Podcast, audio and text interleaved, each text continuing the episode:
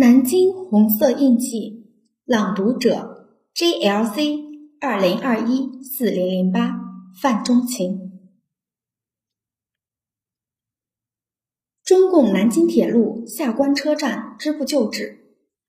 中共南京铁路下关车站支部旧址位于鼓楼区宝塔桥街道煤炭岗二十二号，占地面积一百二十三平方米。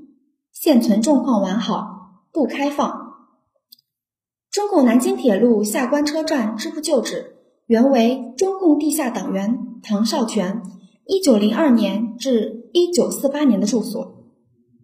一九四五年十二月，中共南京工委为了更好的领导铁路工人运动，决定成立中共南京铁路下关车站支部，管辖南京地区各铁路基层单位的地下党员。至此。下关铁路党的活动开始由路外组织单线联系，各自秘密工作状态转入集中统一领导。支部书记先后由马文林、马旭善担任。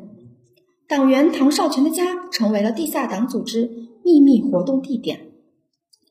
一九四八年，由于叛徒出卖，下关铁路党组织遭到严重破坏。一九四八年九月。马旭善、唐绍全等同志先后被捕牺牲。中共南京铁路下关车站支部旧址，二零一四年被列为鼓楼区不可移动文物。